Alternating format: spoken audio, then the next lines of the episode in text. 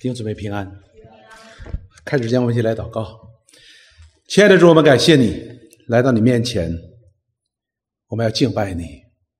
你不但大而可畏，你却让我们称你为父为主，因为我们蒙了你爱子宝血所杀，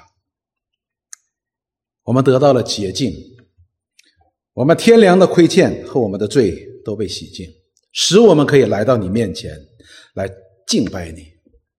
是何等的荣耀的一件事情！你祝福我们今天下午的敬拜，也带领我们下午的敬拜，显出你格外的同在，使我们在你面前得以见你的容面，使我们知道我们所信的是有根有基的。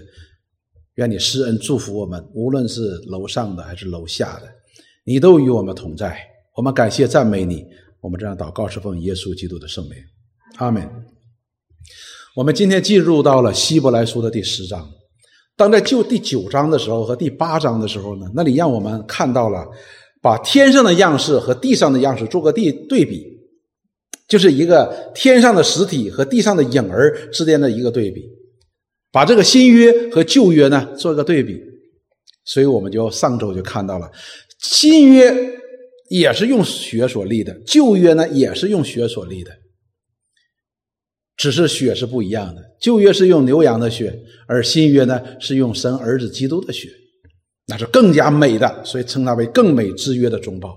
说牛羊的血尚且能够使人洁净，何况基督的宝血呢？它岂不是一次流出来就洁净了你们所有的人吗？好了，那么进入到第十章的时候呢，这里边就让我们看到了在旧约当中的一个最高的表达，就是律法。律法，律法，因为这是直接与神相关的。在犹太人呢，他们非常看重摩西。为什么他们非常看重摩西呢？因为神是借着摩西把律法赐给他们，这是他们一个非常骄傲的事情。我们都知道，有律法的人那叫文明人，没有律法的人叫无法无天的。所以我们也能够感觉到犹太人他们那种哎，非常觉得自己很。很值得骄傲的这样一件事情的，所以不仅仅是因为他们有神，也有他们所借着摩西赐下的律法，所以我们才知道那些文士也好，法利赛人也好，那些大祭司也好，他们对于律法呀非常的严谨的，尽管他们是做了一些表面的这样的功夫，但是他们做的还是很严谨的。那么律法，律法和这个。是旧约的一个表达，我们常常会因为它是旧约，我们就会忽视它。这是我们后面会讲的。我们今天的基督徒呢，会犯这样的错误的。我们看到了实体，我们得到了这个天上的样式，我们知道我们会凭着信心在上帝面前被称义，那么我们就会忽略什么？忽略律法。那么今天呢，我们看进到第十章的时候，我们看希伯来书的作者就开始面对这律法和天上的和基督的恩典。来做个对比，我们来看，是今天我们讲的经文是希伯来书的第十章的第一节一直到第十节。首先，借着第一节到第四节，告诉我们说牛羊的血不能除罪，这是个非常伟大的宣告。同时会给我们带来很多的问题，我们会觉得说，那为什么旧约时代还会有这样的献祭？既然它不能够除罪。为什么还要有神为他们设计这样的祭司制度和祭祀制度呢？就是献祭呀，祭祀献祭的这个制度呢？而且圣经明明告诉我们说：“哎，你如此行，他一定会你的罪会被赦免的呢。”那么今天呢，就解决这个问题：牛羊的血是不能够为人除罪的。希伯来书当中的第十章第一节到第四节这样说：律法既是将来美事的影儿，不是本物的真相。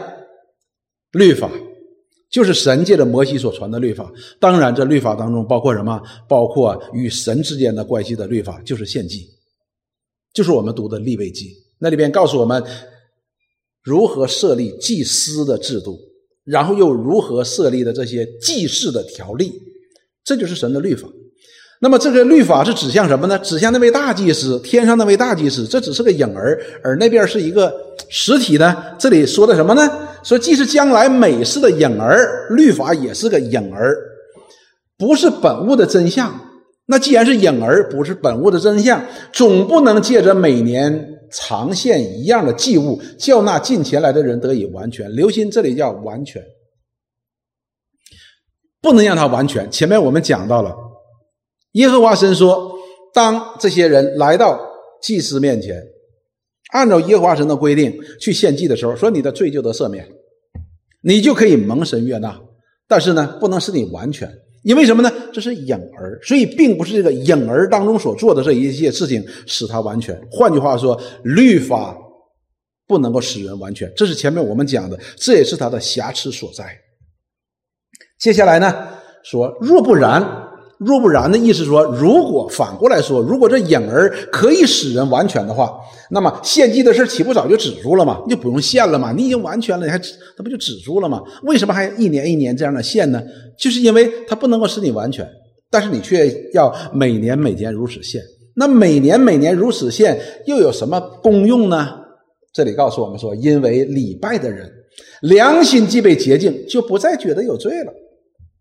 哎，这个我们要清楚啊。是要洁净人的良心。什么叫洁净人的良心呢？这里告诉我们，就说不是这个祭物，或者说这个这这个献祭这件事情，或者说这祭物本身，他们能够使人完全，使人得洁净，而是什么呢？能洁净人的良心，不能够洁净人的罪，但是可以洁净人的良心。如何洁净人的良心呢？就不再觉得有罪了。为什么呢？由此呢，我们就看到立位记。我们来看立位记。之前我们看一件立位记第一章的第一节到第四节。耶和华从会幕中呼叫摩西，对他说：“你要小谕以色列人，律法就开始了哈，神的律法就开始了。你要对以色列人说：你们中间若有人献供物给耶和华，要从牛群、羊群中献牲畜为供物。”他的供物若以牛为翻祭，就要在会幕门口献一只没有残疾的公牛，可以在耶和华面前蒙悦纳。他要按手在翻祭生的头上，翻祭便蒙悦纳，为他赎罪。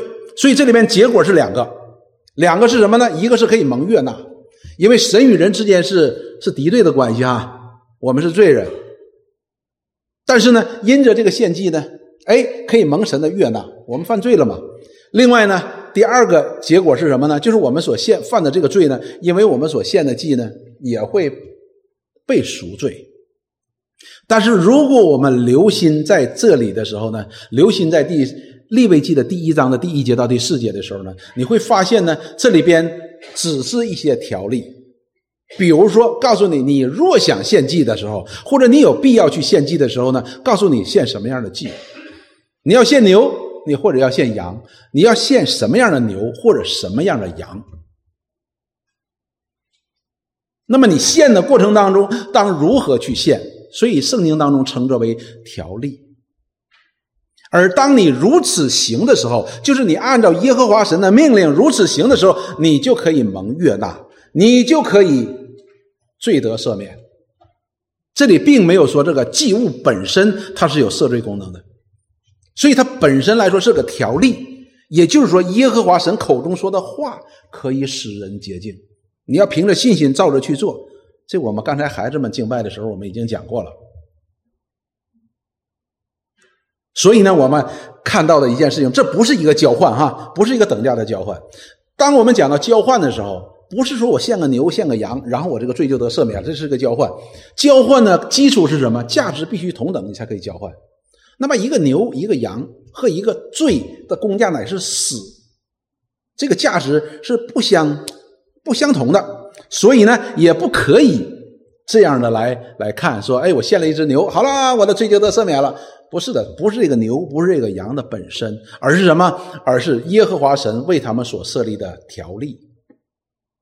你这样行，你就必得赦免。圣经告诉我们：“一人必因信得生。”什么叫因信得生？就是你照着耶和华神的命令去做，你就必得生。那么我回头再看，这里说良心被洁净是什么意思呢？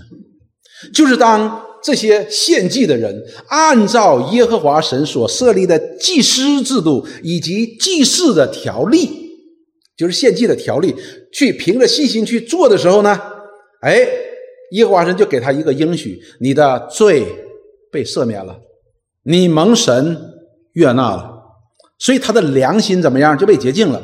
他就不觉得自己有罪了。为什么？我按照耶和华神的命令去做了。那么耶和华神说：“你按照这个去做的时候呢，你的罪就赦免了。”所以他的良心就被洁净了。他失去的那个良心中的喜乐又回来了。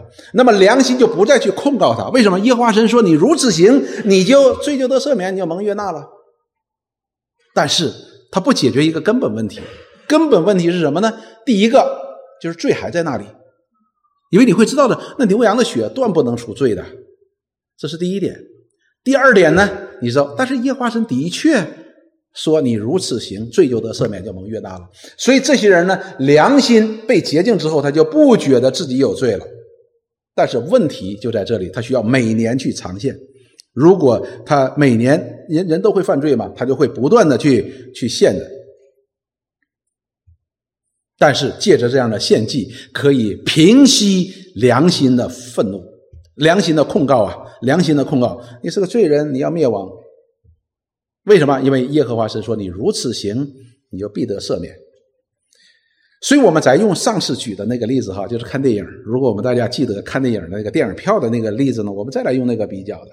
比如说现在有一个电影很好看，特别特别好看，哎呀，我特别特别想看，想看的不得了。但是呢，没有票了，没有票了。但是我心里呢，非常非常想去看的，所以我就哎呀，心里边抓心挠肝的。我我这电影看不见啊，不行啊。于是呢，清华来找我，清华说：“正好我有一张票，给你，你去看吧。”这是清华从哪来的？清华告诉我说，电影院的老板是我朋友。他给我的，你看没看到这个这个这个这个电影电电影票上面有个号码吗？零零一是什么？是老板把他的票给我了。哎，你只要一提零零一，那就是老板的票，就给我了。这个电影呢是明天晚上的，所以我就拿这个票啊，我就觉得说啊，我有了这张票，是吧？是老板给我的，这个老板的价值已经付了，所以就可以平息我心中的不安。我有个确据，如果我真的相信清华，我也相信清华，他真的是从那个电影院的老板那里边拿来这张票，那么我心里边会很平安的，我不会再焦虑的。这电影票好不好用啊？行不行啊？零零一，万一有个零点零零一呢？怎么办？我不会担心这些事情的。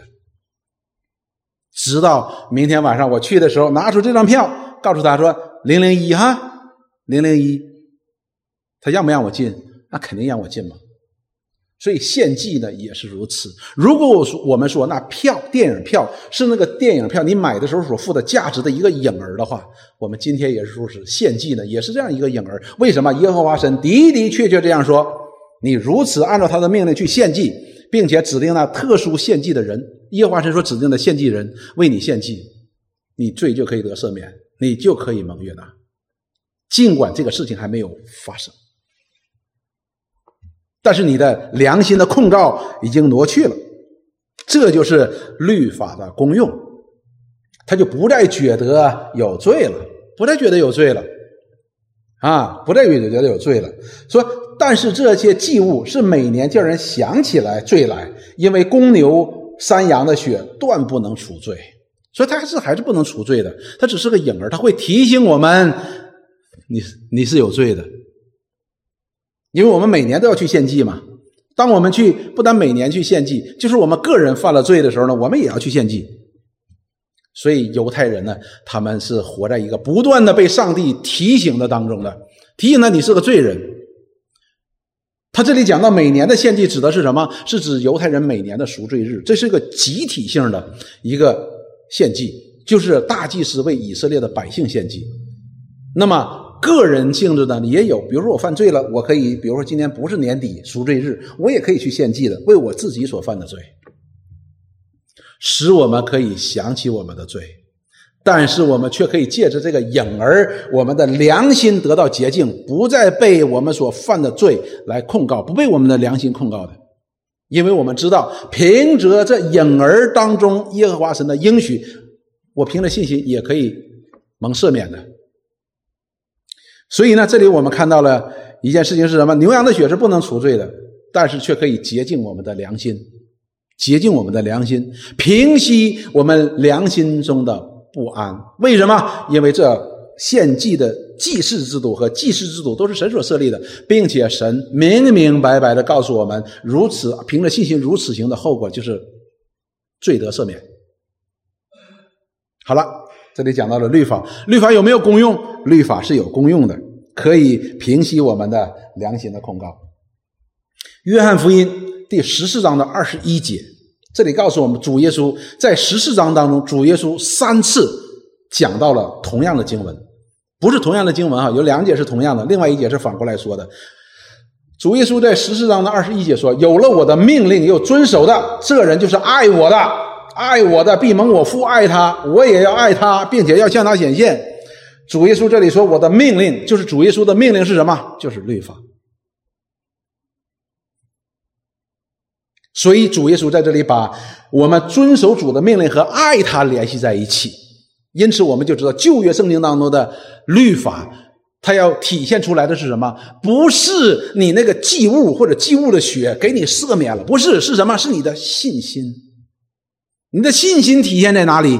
就是按照耶和华神所设立的祭司制度和他的祭祀的条例，你去做。是这个信心使我们得洁净的，因为祭物，你献的那头牛就是那头牛，但是我们的信心却可以超越。我们就知道了，最后旧约圣经当中那些人所献的牛、献的羊，它的功效、流的血的功效，都积在谁的身上了？积在了耶稣基督的身上。还记不记得施洗的约翰怎么说？施洗约翰说：“看呐，神的羔羊，除去世人的罪孽，就是旧约圣经当中那些人所献的千千万万的牛和羊，都归到这神所预备的羔羊的身上。”他才是真正发生功效的那一位，他所流的血才是真正发生功效，可以洗净人的罪、蒙神悦纳的那一位。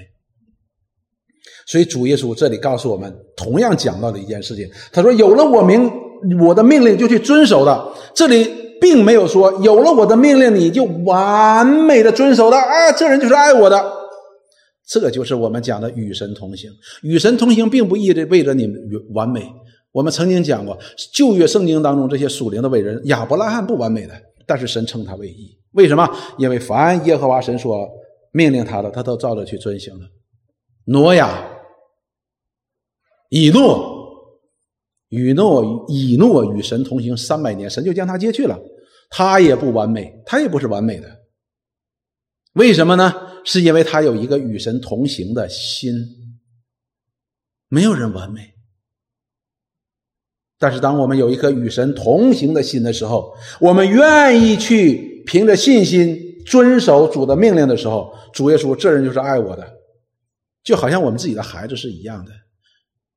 我们孩子爱我们，是不是就就好像变成一个机器人？我们输入一个什么命令，做一个什么程序，他就严格的遵守了呢？不是的，这丝毫不影响什么孩子对我们表达的爱，我们依然可以体会到的。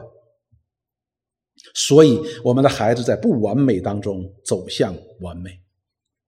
所以，这样的孩子，你会发现他的父母呢，会会包容他的一些不完全的，会包容他的一些不完全的。为什么？因为他是个孩子嘛，他需要成长。我们的上帝对我们也是如此。圣经一而再、再而三告诉我们说，我们是一个新的生命，是个新的生命。这个生命需要成长，需要成熟。而在成长成熟的过程当中，是都不完美的，你我都不完美，但是这丝毫不影响神称我们为义。所以保罗花许呢曾经讲过一个非常的美好的比喻，说魔鬼来到了上帝的面前，来控告亚伯拉罕，说说上帝呀，你称亚伯拉罕为义，亚伯拉罕为义，哎呀，他撒谎，说他的太太是他的，是他的啊，是他的妹子啊，造成了那么多的麻烦。你说亚伯拉罕，你称他为义，亚伯拉罕还做了什么啊？娶了夏甲，他没有按照你完全按照你的旨意行哦。而神会如何的来回答魔鬼的控告呢？亚伯拉罕在这里，旧约时代的几千年，耶和华神告诉魔鬼说：“你看，几千年后的各个他身上挂在石架上的耶稣。”所以，亚伯拉罕也好，大卫也好，这些旧约时代的属灵的伟人，他都是借着耶稣基督这实体得救的，是什么？信心，所以我们要知道这个非常重要的一件事情。律法主义者呢，律法主义者他知道他自己不能够完全遵行主的命令，他用的办法是什么？假冒为善。但是他就没有明白主耶稣也好，上帝也好，赐下律法真正的意义是什么？不是让我们完美遵行的。所以像考试一样，你达到九十九分你就得救，九十八分算了，不是的，而是要看我们有没有一颗。遵行爱主的心。约翰一书第一章的七节到第十节，这里告诉我们说：我们若在光明中行，如同神在光明中行，就彼此相交。他儿子的耶稣的血也洗净了我们一切的罪。我们要行在光明当中，行在光明当中，并不意味着我们就是完全的、百分之百完全的。但是我们是行在光中的，这光不但能够照亮我们生命前面所走的路，也能照亮我们生命当中一切的瑕疵。而一个真正的基督徒，当照明这光照明他生命当中的瑕疵的时候，他就会不断的修正，这叫我们叫悔改。以此就表明我们是基督的宝血已经把我们洗净的。这里并没有说，哎，你在光中要行的百分之百，照出来一点瑕疵没有的话，哎，那你才是洗净的，没有。接下来说，我们若说自己无罪，便是自欺，真理不在我们心里了。哈哈！我说，哎，我都我都蒙宝水所洗了，我在光明当中，我哪里有罪呢？今天有一派人就这样讲，他们称我们是无罪的，我们是无罪的。这一派的人，我就觉得约翰所讲的话是对的，真理不在我们里边了。只要我们里边有一个良心。我们不要说有真理、有良心，我们都会承认我们是个罪人。但是呢，这里说，哎，我是没罪的。第九节说，我们若认自己的罪，神是信实的，是公义的，必要赦免我们的罪，洗净我们一切的不义。弟兄姊妹，我们基督徒的生命的成长，就是不断被光照、不断悔改的一个过程。就是不断的被神的命令、神的律法不断的显明我们是有罪的，不断的显明我们是有罪的。然后我们怎么样了？我们愿意与神同行，像挪亚一样，神所吩咐的我们就照着去做了，神所厌恶的我们就去拒绝不去做。所以我们的生命当中是一个从不完全走向完全的一个过程。接下来他说：“我们若说自己没有罪，便是以神为说谎的，他的道也不在我们心里了。”所以我们若不承认我们是有罪的哈，这不仅仅是我们不信主的时候我们有罪的，就是我们今天还是时常犯罪的。那么神的道不在我们里边了，什么意思呢？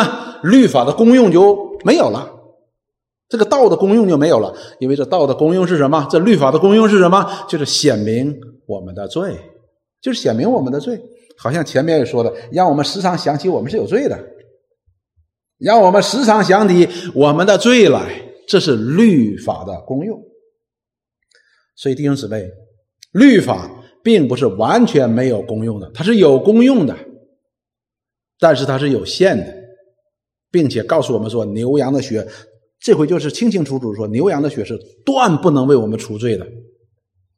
但是律法是有它的功用的，使我们可以常常想起我们罪来。好了，想起罪来，我们做什么呢？使人可以学习顺服，使人可以学习顺服。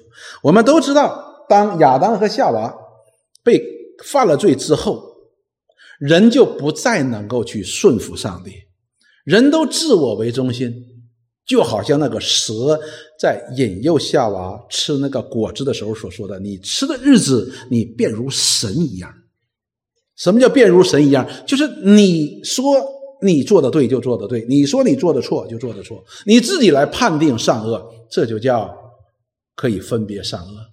但是我们都知道，在这世界当中，在这宇宙万有当中，唯有上帝是绝对公义的，只有他是绝对不会错的。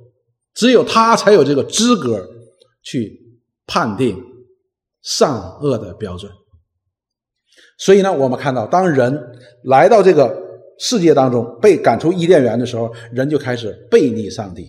实际我们人的犯罪呢，就是背逆上帝。夏娃就是违背了上帝的命令，亚当也是违背了上帝的命令。所以，人最大的本性是什么呢？罪人的最大的本性。就是你要么以神为中心，要么以自己为中心。当我们犯罪之后呢，就是以自我为中心，就是自我为神，就是不再愿意去顺服上帝，也不愿意去听上帝的话了。所以我们看到第一堂我们敬拜的时候呢，还跟那些孩子们一起敬拜的时候，年轻人一起敬拜的时候呢，那里讲到了挪亚，我们讲到的挪亚，那个时代的人对神的话语都没有没有没有什么兴趣的。但是挪亚愿意与神同行，凡耶和华神所吩咐他的，他都照着去做了。所以就是这样的不一样啊！人不愿意去顺服上帝，人愿意顺服自己，顺服自己就是自己就是自己的神。我们看希伯来书当中的第五节到第九节十章说：“所以基督到世上来的时候，所以当这实体来到这个世界当中的时候，他要显明一件事情，一件事情是什么呢？”他说：“他来到世上的时候，就说神呐，祭物和礼物是你不愿意的哦。这的确是神在旧约当中神所设立的祭司和祭祀的制度啊。但是这里边，当说基督来的时候，说祭物和礼物是你不愿意的，那怎么又是不愿意的呢？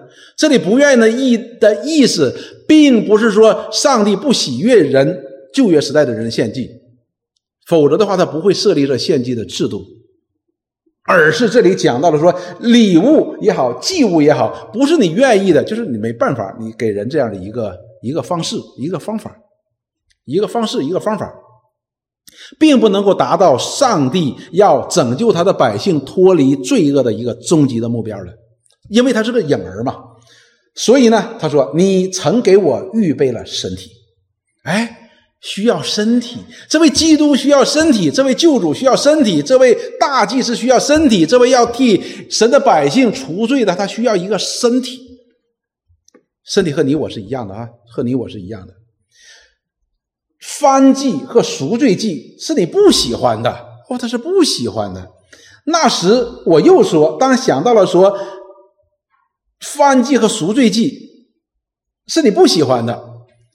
然后呢？他说：“那时，我说，神呐，我来了，为要照你的旨意行。我的事已经在经卷上记载了。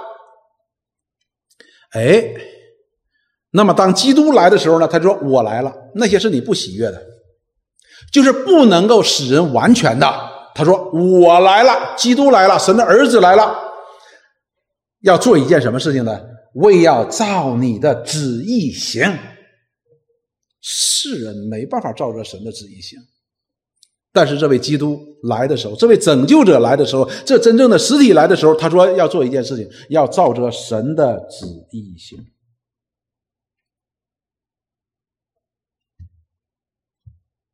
所以我们就知道明白为什么那些祭物、那些祭祀的制度。那些条例不能够使人完全，因为祭物也好，祭祀制度也好，条例也好，不能够满足上帝公义的要求。我们犯罪了，罪的公价乃是死，乃是灭亡。献个牛，献个羊就可以吗？不可以。所以这这位大祭司，神为人所预备的大祭司，天上的实体，当他来的时候，他说：“我要按照你的旨意行。”前边那些说神是不喜悦的，但是这位基督来的时候，这位拯救者来的时候，因着他的顺服，因着他的顺服神的旨意，而什么神是喜悦的，成为神的喜悦了。第八节说：“以上说祭物和礼物、燔祭和赎罪祭，是你不愿意的，不愿意的。但是没办法，他要显明的，也是你不是你不喜欢的。然后说这里说，这都是按照律法限的哈，我们就知道律法就引入后了。说后来又说，我来为要照你的旨意行，可见他是除去在先的，要立定在后的。”所以，希伯来书作者这里就讲到了一个非常重要的观念概念，就是这位基督来的时候，这位真正的这位祭司、大祭司和祭物，他来的时候呢，他的要按照神的旨意来行，要成就神的旨意。目的是什么呢？目的是要成就除去在先的，为要立定在后的。什么叫除去在先，立定在后呢？这并不是说我们前面讲，并不是前面没用的，而是什么呢？而是成全在先的。就是前面的功用，你已经到了尽头了，你做不了了，那么他来成全他。所以这里讲到说，除去的意思什么呢？就是你的尽头已经到头了，律法的功用已经到头了，那么后边的就要立定了，就是显明了这实体。所以弟兄姊妹，我们这里的重点在哪里呢？这里告诉我们，律法可以使我们学习顺服，律法是可以使我们学习顺服，没有人。当律法没有的时候，没有人愿意顺服神，为什么呢？因为都觉得自己很好嘛。我们还记不记得该隐？该隐杀了他的弟弟亚伯的时候，哦，这是一件很大的一个一个罪恶的。但是当耶和华神说：“该隐，你的兄弟亚伯在哪里？”该隐怎么说？该说：“我哪知道？我又不是看他小孩的。”对不对？当耶和华神宣布对该隐的咒诅的时候，该隐怎么说？该说你不公平，你这这我我这多大个事儿？你给我这么大咒诅，我承受不了。记不记得？所以你看，这是一个最当人犯罪之后一个直接的后果，就是他自己要做神了。他竟然说：“上帝，你不公平，你不应该这样咒诅我。我不把我兄弟给杀了吗？也不是没有原因的。我太生气了，我太嫉妒他了。那凭啥你喜欢他，不喜欢我？”所以人是不能顺服的，但是人可以借着律法去学习顺服。当我们去读生命呃立位记的时候，我们常常觉得繁琐。哎呀，就献个祭呀，好麻烦呐！这样处理，这样处理，这样处理，这样处理，然后还反复说，还不是一遍的说，这张说，下张还说，然后下张还说，然后隔了两张之后还说，啊，真的是很烦的。不单我们今天有这样的想法，就是旧约圣经当中那些献祭的人也这样说。如果我们记得的话，《马拉基书》当中记载了马拉基先知那个时代献祭是非常非常差的。这些人不单献那些瘸腿的、瞎眼的，没有按照耶和华神的命令献上那些没有残疾的牛和羊，并且怎么样？那个祭司呢，也违背耶和华神的命令。他们不仅仅是违背了对祭物要求的这样的一个条例，为什么呢？因为那个对于大祭司来说，对于祭司来说呢，他们是靠着犹太人、以色列人献祭呢，他们是生活的。如果大家都不献祭了，他们就没吃的了。所以你就知道了，英文当中有一词叫 “better than nothing”，就是有瘸腿的、瞎眼的，至少我们还可以；有残疾的，我们至少还有个腿、有个胸可以吃吧。那好过啥也没有啊！于是呢，这些人怎么样呢？就放弃了神对祭物的严格的要求。行行啊，献吧，献吧，献吧。另外一个，那些技师出现了什么问题？那些技师就说：“这献祭太繁琐了。”你看，哎呀，这个皮子还得洗，还得剥，还得切成筷子。哎呀，那些那个动物的那些肠、内脏啊，还需要洗呀。然后需要那些脂油，还要剥离呀，还要弄成灰呀，还要脱下来衣服，然后把它抬到外边呢。怎么样处理？这血怎么样处理？太繁琐，太繁琐。所以耶和华神对他们怎么说？说：“我甚愿你们关上殿门，那个门呢，你最好关上。什么意思呢？不要献祭了。”献祭本来是蒙神悦纳的一件事情，但是因为他们没有按照耶和华神的要求、命令、条例去做，以至于耶和华神说：“你们献的越多，你们越蒙神的愤怒。”所以在献祭的当中，我们同样看到了，我们觉得为什么那么繁琐？那就在操练我们的顺服。有些时候，我们会把献祭当中那些每一个细节都解除、解读出来不同的属灵的意义。我不这样看。当然，那里边是有它的属灵的意义，但是不是都有属灵的意义？就是在细节当中，我们才能够体现出来，我们是否真正的相信这位神，爱这位神。如果我们真的以为，我跟你讲哈，现在比如说我拿一百斤黄豆。撒在这个我们这个教会的操场上边，我说你去捡，捡完之后给你一百块钱，你会不会去捡？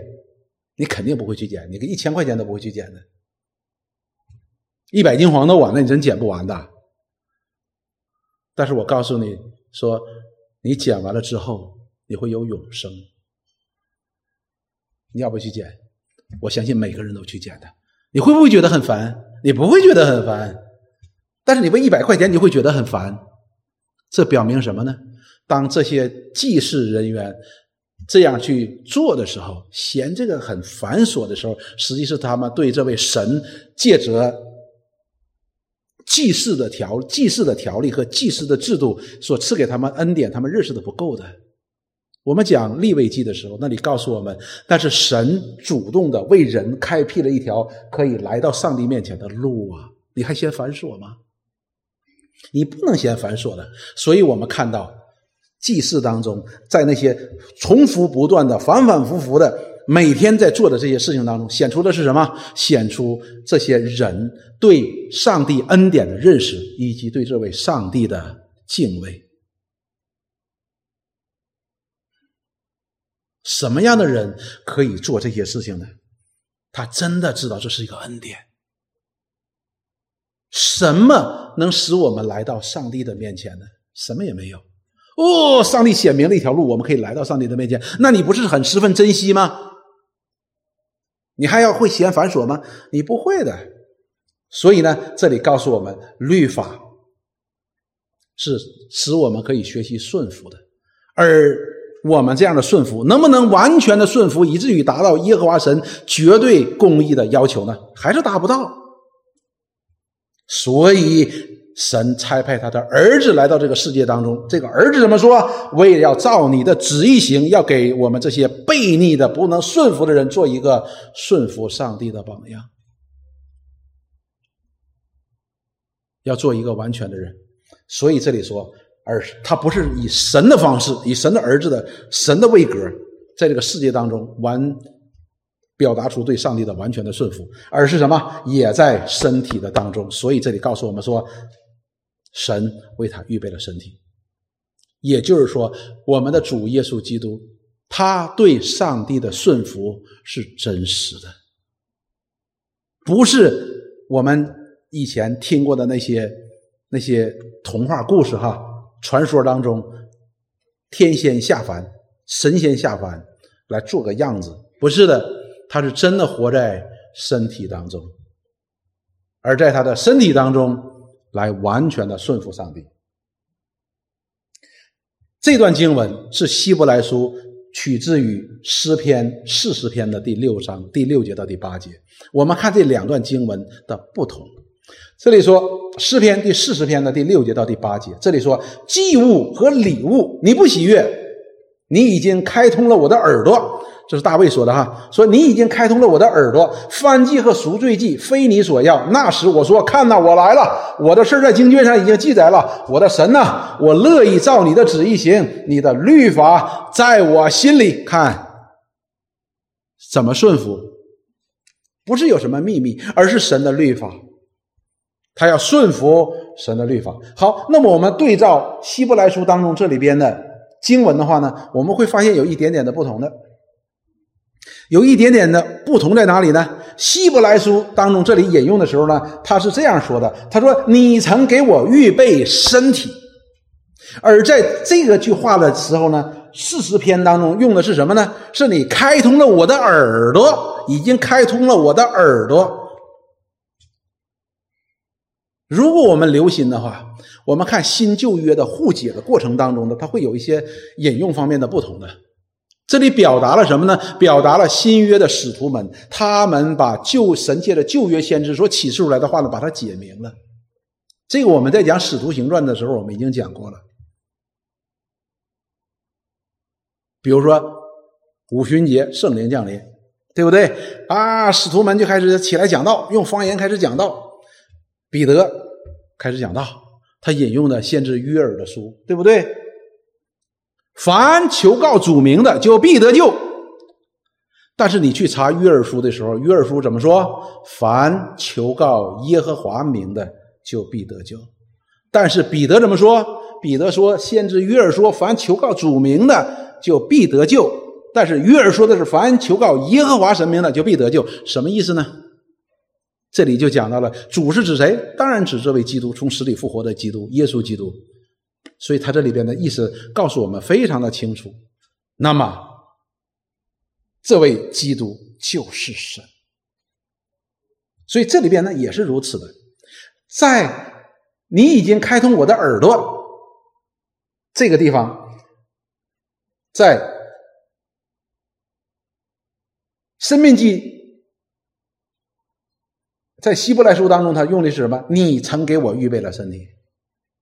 这两个是有关系的。这里边表明了希伯来书的作者对诗篇当中四十篇当中那个说你开通了我的耳朵的一个解释，什么意思呢？我们都知道，开通耳朵啊，就是我们的耳朵能够听见呢，是不是？我们能够听见的。所以这里边讲到了，同样是什么？同样是顺服。所以他说：“你给我预备我的身体。”所以这里边告诉我们，基督的道成肉身是真实的。基督对神的、对上帝的顺服、对天父的顺服呢，是真实的，这并不是虚假的。所以我们也常常要求神开通我们的耳朵，使我们可以听到神的话，听明白神的话，使我们可以再产生顺服。律法，律法可以在我们这些不顺服的人身上，让我们可以学习顺服。顺服是有方向的。顺服是有方向的。我们常常说：“哎，我是凭着良心做人，所以我们的方向就是我们的良心。”但是我们的良心不一定是正确的，而我们真正的顺服是有个方向，是什么？律法。所以律法不单单可以使我们想起我们是有罪的，显明我们生命当中那些不完美的，仿佛光照在黑暗当中一样的，也使我们可以怎么样？学习顺服，就是悔改嘛，向律法来悔改。律法是神绝对公义标准的一个显明，我们是有方向的。所以，当我们看到出埃及记的时候，我们都知道出埃及记的时候呢，这些以色列人呢一直在抱怨。当然，他们没有抱怨神，他们抱怨谁？哈，在抱怨摩西和亚伦，因为他们不敢抱怨神，就借着抱怨摩西和亚伦呢来抱怨神。所以呢，当他们在旷野的时候呢，他们想吃肉了。他们就说：“哼，我们跑到旷野当中来干什么呢？我们在埃及的时候，我们至少可以坐在锅前边，那里边炖的肉啊！哎呀，我们可以有肉吃。到这旷野，我们什么都没有啊！”然后这些人就开始抱怨，向摩西和亚伦抱怨。我们来看十六章的第二节到第四节，这里说：“以色列全会众在旷野向摩西、亚伦发怨言，说。”巴不得我们早死在埃及地耶和华的手下，那时我们坐在肉锅旁边吃得饱足。你们将我们领出来到这旷野，是要叫我们全会众都饿死啊！前面讲谁他想吃的，我想吃肉，但是这里边说让我们饿死啊，他的意思我吃不到肉不行。所以你看他这样抱怨。第四节，我们看耶和华神如何说：耶和华对摩西说：“我要将。”粮食从天降给你们，百姓可以出去收，每天百姓可以出去，每天收每天的份儿，这是个条例，这是个条例哈，这是一个律法，就是神呢要把粮食呢从天上降下来，但是他的律法是什么呢？你每天就收每天的，不可以多收的。你说我今天就吃二两，早晨二两，中午二两，晚上二两，那你就收六两。但是我们人呢，都会有一个想法是什么呢？六两，要不我收一斤，万一明早没有的话呢，对不对？那或者说我万一今天晚上我半夜饿了，我加加餐呢，是吧？我们人会有很多的想法的。但是耶和华神说，你吃多少，你就收多少。你如果收多了，第二早晨就生虫子了，就坏了。好了，耶和华神给他们一个最简单的一个命令，耶和华神给他们一个最简单的律法，就是每天吃多少你收多少，不可以多收，因为什么呢？因为耶和华神一定每天都给你的。所以，如果人多收，是表明什么？表明对神的不信。好了。那耶和华神给他这样一个简单的命令，我们也可以说是一个简单的律法，目的是什么呢？他说：“我好试验他们遵不遵守我的法度。”耶和华神知不知道以色列人不能够遵守他的法度？当然知道。那他赐下这法度的目的是什么呢？是要以色列人知道他们不能够顺服这位上帝的法度。所以律法的功用。不是让我们成为完全的，而是显明我们的不完全，使我们可以谦卑，我们可以顺服。这是非常重要的一件事情。所以，《生命记》十章的十二节到第十三节，这里说：“以色列呀，现在耶和华你神向你所要的是什么呢？说耶和华神到底向向你要什么呢？”只要你敬畏耶和华你的神，遵行他的道，爱他，尽心尽性的侍奉他。好了，这里说，只要你敬畏耶和华你的神，你要敬畏他。敬畏他的表现是什么呢？就是你要遵行他的道，就他说的话，你得去行啊。要不你怎么讲呢？要敬畏他呢？我们今天每个人都要敬畏警察。怎么表达出来的呢？你开车你不会违违反交通规则嘛，对吧？你得去学习交通规则，然后去考试，然后你知道怎么开？为什么呢？因为你敬畏这个国家的交通法规，你敬畏这些交通法规的执行者——警察，对吧？那我们敬畏神的话呢？那我们要遵循他的道，然后说要爱他，而且尽心尽性的要去侍奉他。怎么侍奉呢？你当然在他的道中去侍奉他了，不是你想怎么侍奉就怎么侍奉。你要按照他的规条去侍奉他，按照他的本性去侍奉他，而且是一个什么全新的敬畏和爱的心。然后接下来说，遵守他的诫命律例，就是我今日吩咐你的，为要叫你得福。这里面讲到了两点：耶和华要人所做的是什么？就是顺服。为什么耶和华神有这样的权柄去要求别人顺服呢？弟兄姊妹，当我们要求别人顺服的时候，这是个很可怕的事情。但是你说，为什么耶和华神就可以要求别人对他完全的去顺服呢？因为他是完全公义的，他是完全对的，所以他能，他有这个权，他有这个资格去要求人完全顺服。而我们呢，我们是不完全的。我们做父母的有没有权柄要求我们的儿女顺服呢？有，有的，这也是圣经当中教导的。但是。我们不能要求我们的儿女完全顺服我们，因为我们也不完全。但是这样的顺服却表达出来我们儿女对我们的敬畏，对我们的爱，足够了。所以弟兄姊妹，当我们要求我们儿女对我们去顺服的时候，一定要明白这一点。所以耶和华神这里把遵守他的诫命和律例，就是律法呀。放在其中来表达我们对这位上帝的爱，对上帝的敬畏。你说为什么要讲这个事情呢？因为当亚当和夏娃被赶出伊甸园的时候，世界上所有的人，包括曾经活在这个世界上和以后你活在这个世界上的人，也包括我们今天活在这个世界上的人，我们都不能够完全的顺服，甚至于我们根本就不想顺服。所以，神赐下律法给他的百姓，就是要他的百姓来学习顺服，因为我们的本性就是悖逆。弟兄姊妹，不要太高看我们自己，我们的本性都是悖逆的。当我们看到我们的儿女悖逆的时候，你不要太生气。当然，你要管教，你要带领，你要包容，你要忍耐，因为我们小的时候也是如此，嘿 我们今天也是如此哈，都是一样的。所以我们不可以轻看律法，神赐下的律法，在律法当中的约，实际上我们可以学习顺服神。当我们去如此去学习顺服神的时候，你会发现一件很有趣的事情：立位记的第九章第二十二节到第二十四节，圣立位记的第一章到第七章非常详细的设立了祭司制度。并且呢，也详细的制定了献祭的条例，就是五祭哈，怎么来献？燔祭呀、赎罪祭呀、平安祭呀、赎愆祭这些祭、感恩祭如何的献，非常的详细的。但是到了第八章，就做了一件事情，按照耶和华神的旨意，怎么样？要高立亚伦做大祭司。他是献祭的，代表以色列人献祭的，所以那一系列非常繁琐的穿上衣服啊，这在出埃及记当中呢，已经写的非常的清楚。大祭司的衣服，他头上所戴的、脚上所穿的、身上所穿的，都是特制的，都是特制的。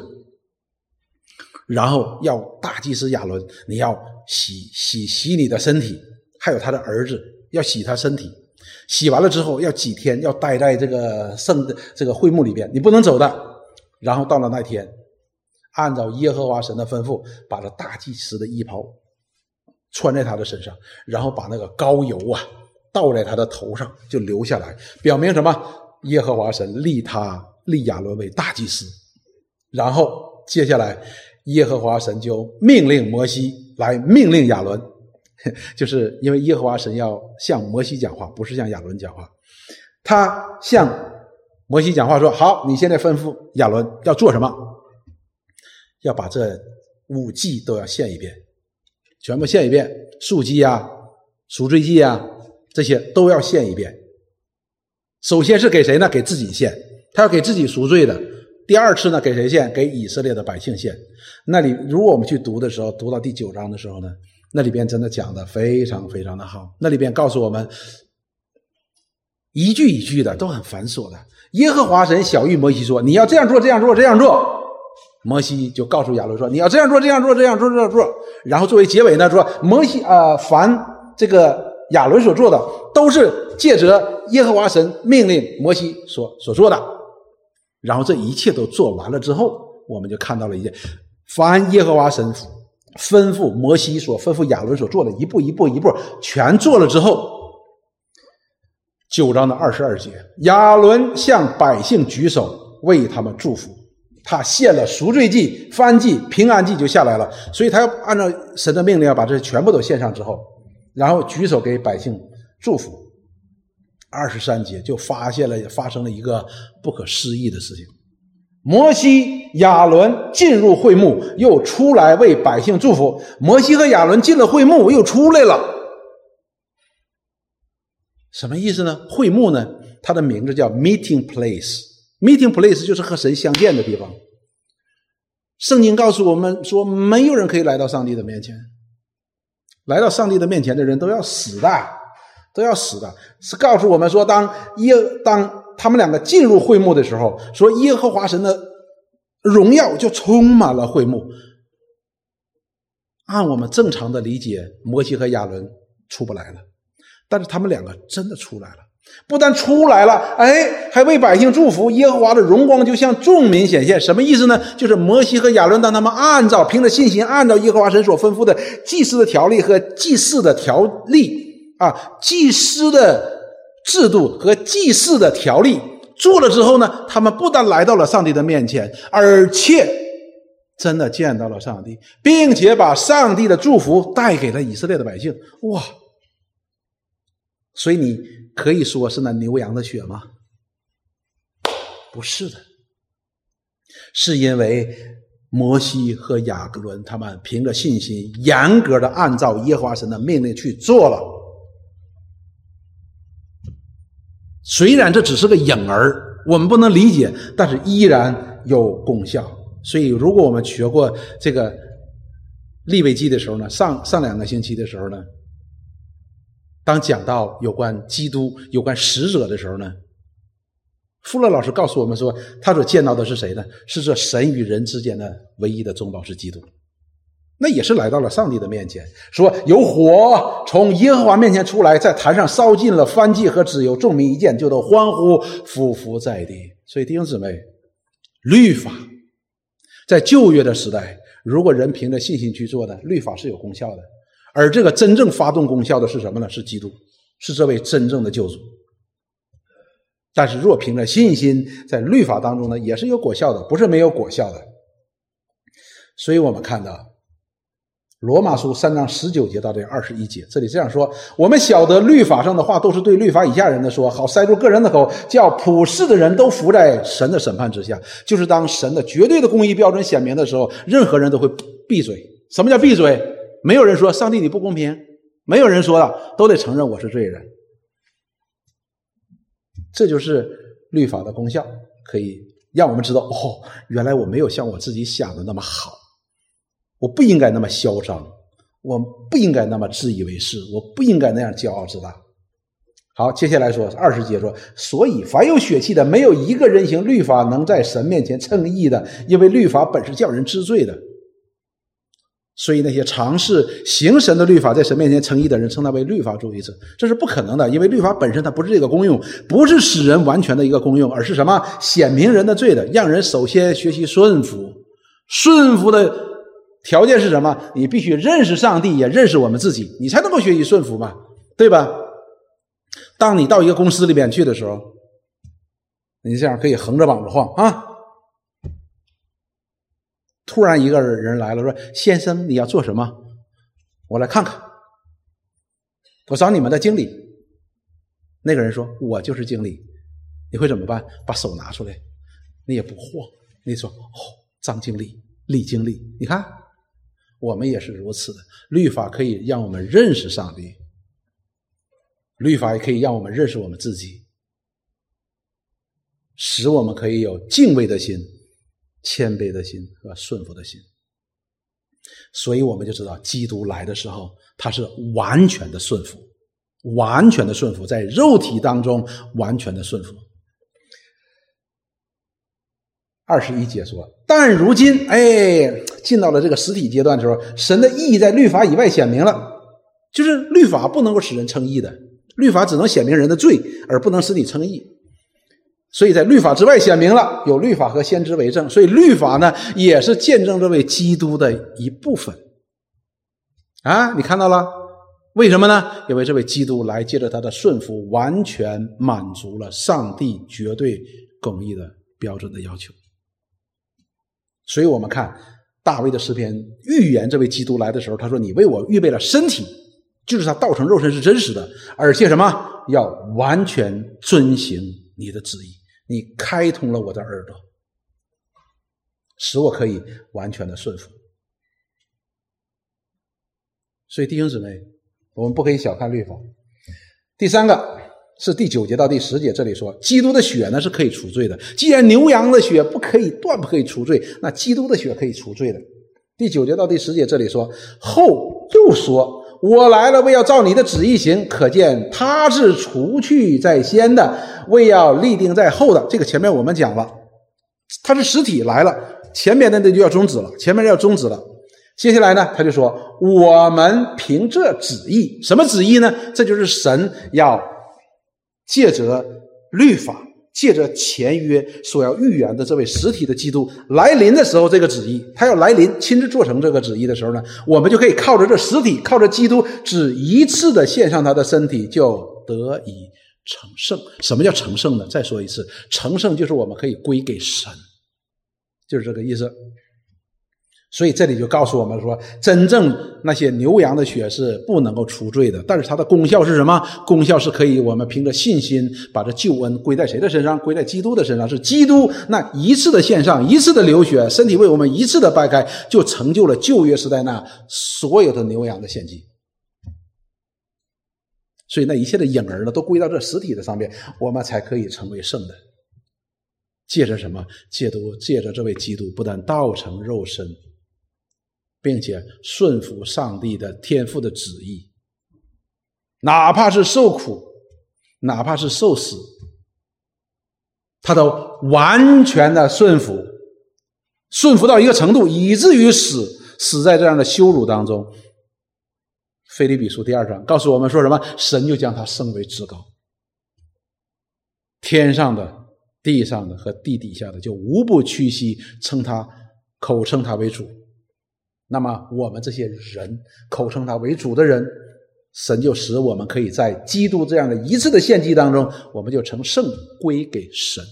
我们不但是罪被洗净了，而且我们是可以归给神的。所以我们就知道，是基督的宝血洗净了我们的罪，是这位基督他满足了神绝对公义的律法的要求。牛羊的血是满足不了的，为什么呢？因为耶和华神说：“你吃的日子必定死。”罗马书说：“罪的工价乃是死。”牛羊的死是不等价的。所以我们看到萨母尔记上，萨母尔记上呢，我们都知道以色列历史当中第一个君王叫扫罗。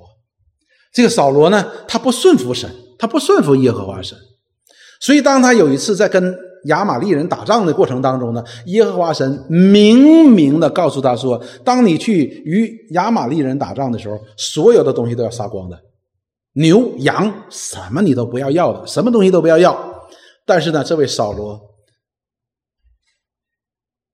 打败了亚玛利人的时候，哎，他瞅这个国王挺可怜的，说：“算了，留着他吧。”然后一看，哎呀，亚玛利人的牛的羊挺肥壮啊，哎，留下来吧，他就。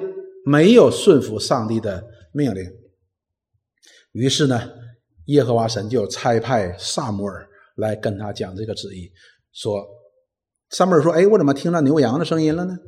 他说：“哎呀，这个牛羊这么好，我拿它献祭不正好吗献给耶和华神不更好吗？”所以你看，扫罗是很很诡诈的。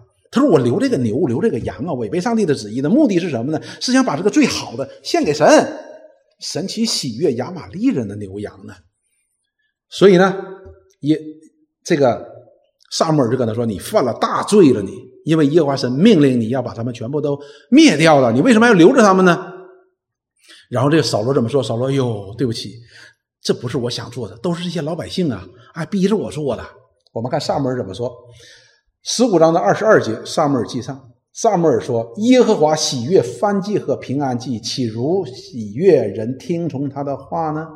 因为扫罗说：“我之所以留下这些肥壮的牛羊，我是想献给耶和华神的。”所以耶和华萨母尔就说：“耶和华神是喜欢你顺服他的命令呢，还是喜欢牛羊呢？有没有搞清楚啊？”所以接下来萨母尔就说：“听命胜于献祭，你顺服神是在神面前比你献牛羊。”更蒙悦纳的，你听他的话就好了吗？后边接下来他又说：“顺从胜于公羊的自由。”我们都知道，自由是很高的一种献祭的，因为那里代表了动物身上最精华的部分、最好的部分献给神。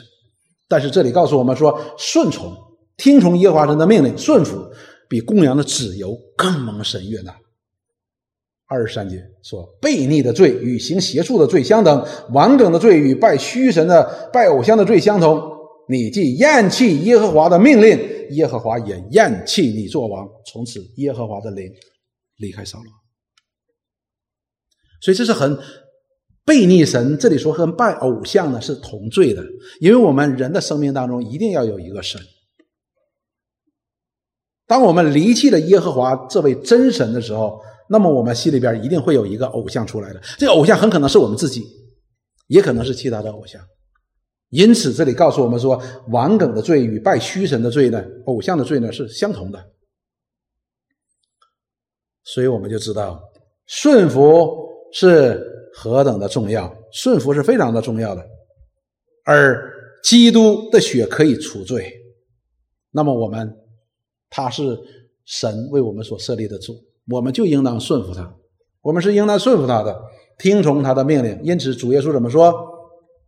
听他有了他的命令又去遵行的，这样的人就是爱他的，爱他的。他说：“我的父就爱他，神就爱我们。”创世纪第二十二章十三节到第十四节，二十二章我们讲到了亚伯拉罕怎么样？亚伯拉罕在献把以撒献为燔祭，这是耶和华神的命令啊。但是当亚伯拉罕要去献以撒的时候，使者就说：“耶和华神的使者说，哎，亚伯拉罕，不要不要不要不要献他，为什么呢？”耶和华神说：“我知道你，你是爱神的了。”然后我们看第十三节，亚伯拉罕举目观看，亚伯拉罕就把头抬起来了。这一抬起来一看呢，不料有一只公羊，两脚扣在稠密的小树中。哎，有个公山羊在那儿。哎呀，就看到有公山羊，这公这公山羊呢，被卡在那个那个树枝当中了。亚伯拉罕就去取了那只公山羊来献为燔祭，代替他的儿子。所以弟兄姊妹，我们都知道，我们为什么要顺服基督？因为神以基督他的儿子作为赎罪祭，替代了我们，替代了我们。因为我们本来应该在我们的罪恶和过犯当中灭亡的，但是以他的儿子为赎罪祭，为我们赎罪，这就是个替代的观念。所以在亚伯拉罕的时代，神已经告诉我们，神要为他的百姓有一只羊。神为人预备好了这只羊，要替人赎罪的。所以亚伯拉罕给那地方起名叫耶和华以勒，直到今日还有人说耶和华在耶和华的山上必有预备。什么叫耶和华以勒？就是耶和华是为人预备的神。因此我们就知道这位基督，他是神为我们所预备的那只真正为我们流血舍命除罪蒙神悦纳的那只羔羊。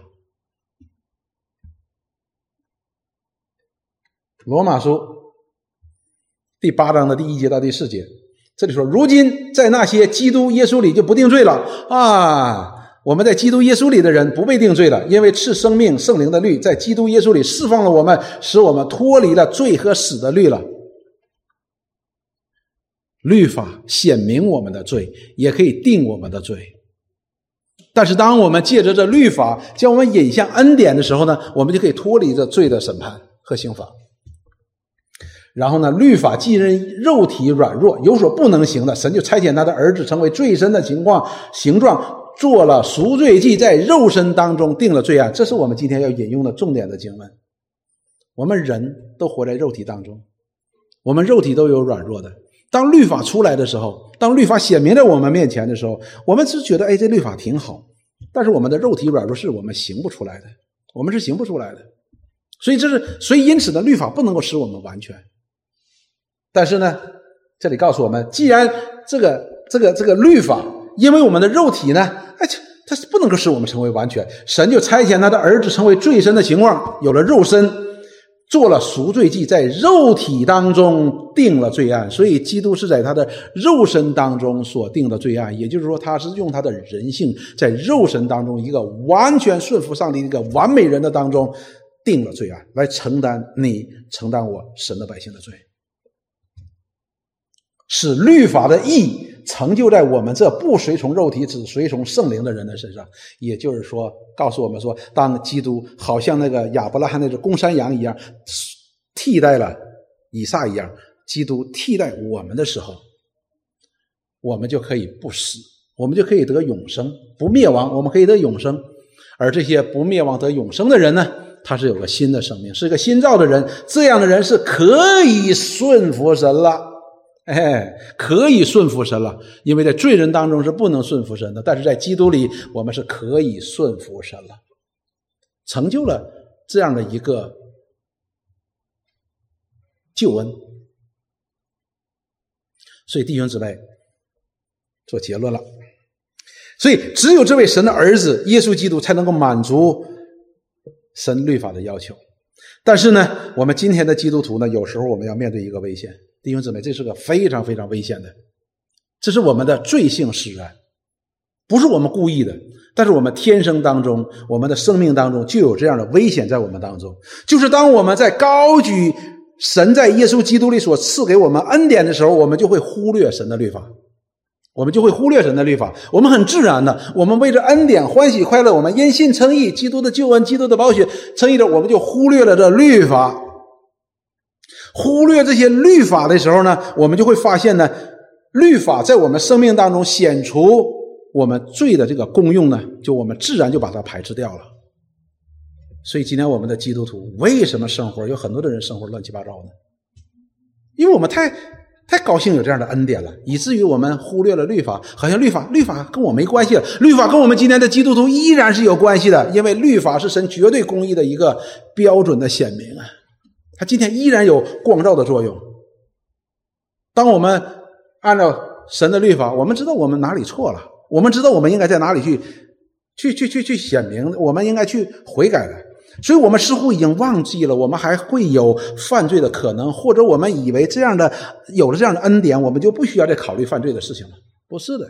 我们既然依然活在我们这样的肉体当中，我们就忘了主耶稣还有众使徒对我们今天的基督徒那一个提醒：什么？你们要警醒。我们怎么警醒啊，弟兄姊妹？我们怎么警醒啊？我们前两天刚查了马太福音，那里告诉我们五个童女，五个童女，聪明的、愚拙的、有油的、没油的、进去的、没进来的啊，没进去的，是因为主的话在警醒我们。如果在我们个人的生活的层面离了律法，我们拿什么警醒呢？保罗怎么说？没有律法，我就不知道什么是有罪。没有律法，我们就是 无法无天嘛，对吧？所以律法呢是有它的功用的，弟兄姊妹。当我们强调我们高举因信称义，没问题的，是好的，这是圣经当中向我们说启示的神的旨意的教义，非常的美好。基督的恩典是白白的，基督的恩典是百分之百的，这都是好的。但是我们不可以忽略律法的功用的，不可以忽略的。所以呢，我们一直在强调，律法不能使人完全。这并不意味着律法完全没有功用。若不借着律法，没有人能够看到并且承认自己是个罪人。律法是将人引向恩典的一个非常必要的工具。没有律法，我们就不能够认识上帝；我们没有律法，我们就不能够认识我们自己；没有律法，我们就不能够认识神界的耶稣基督所赐给我们的恩典。因为我们的人天然的本性就是自义的。谁会承认自己是一个罪人，是一个最大的恶极的人呢？弟兄姊妹，我们千万不要以为保罗在谦虚，那里说我是罪人中的罪魁，他是真的如此看的，所以他能够成为有这样的看见，他才能够成为这样属灵的伟人。我们今天之所以乱七八糟，那是因为我们没有看到这一点。我们应该想的是什么？保留啊，上界说他是罪人中的罪魁，你我呢？我们岂不应该更加的警醒？我们应该更加的警醒。我们不认识律法，我们就不能够借着律法认识这位上帝。我们不借着律法，我们就不能够认识基督里边的恩典是何等的浩大。我们坏到了极处啊！圣经说，既然借着神，竟然借着良善的良善的律法显出我们的罪，表明什么？表明我们是罪大恶极了。竟然借着善显出我们的恶。保罗怎么说？保罗说：“律法是我们训蒙的师傅。什么叫训蒙呢？训蒙的师傅就是可以使我们脱去愚昧的蒙蔽，看清楚自己的罪，看清楚这位上帝绝对的公义，让我们看到，在这位上帝的面前，我们除了灭亡，没有任何一条路可以走。我们如有如此的认识的时候，我们就会去寻求基督的救恩，因为我们绝望了嘛。”所以加拉太书当中告诉我们，律法的功用是什么？就是让我们引到基督，因为引到基督，他律法走到头就是基督，这就是我们今天讲的律法走到这儿了，哎，新的就开始了，基督就开始了。所以弟兄姊妹，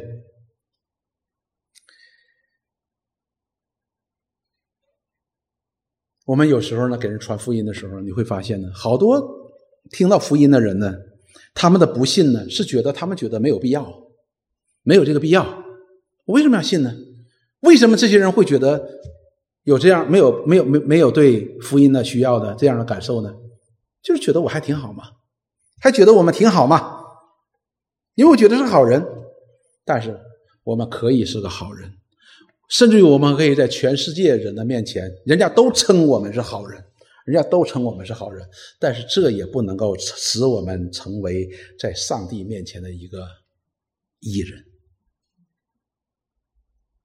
即便是我们是历世历代的所有的人当中被人吹捧、不推推崇为为最好的人，我们依然不能够在上帝面前被神称为义，因为神为我们开通的这条路是唯独耶稣基督。唯独他的宝血能够拯救我们，这条路必须是他自己开的，而不是说我靠着我们靠着这些律法。哎呀，我都做到了，这个做到了，这个做到了，那个做到了。所以我们中国人的圣人也是如此的。为什么他叫圣人？就是因为他做到了很多世人做不到的那些道德的标准。对吧？实际在道德某种角度上也是一种律法，良心的律法。良心的律法不是这样公用的，何况它是人的律法。所以弟兄姊妹，盼望我们能够在神的话语当中，我们能够明白，不偏颇，不倾斜，而是一个平衡的来看待耶和华神在基督里所赐给我们这样的恩典是怎样的恩典。我们是要需需要律法的迅猛的。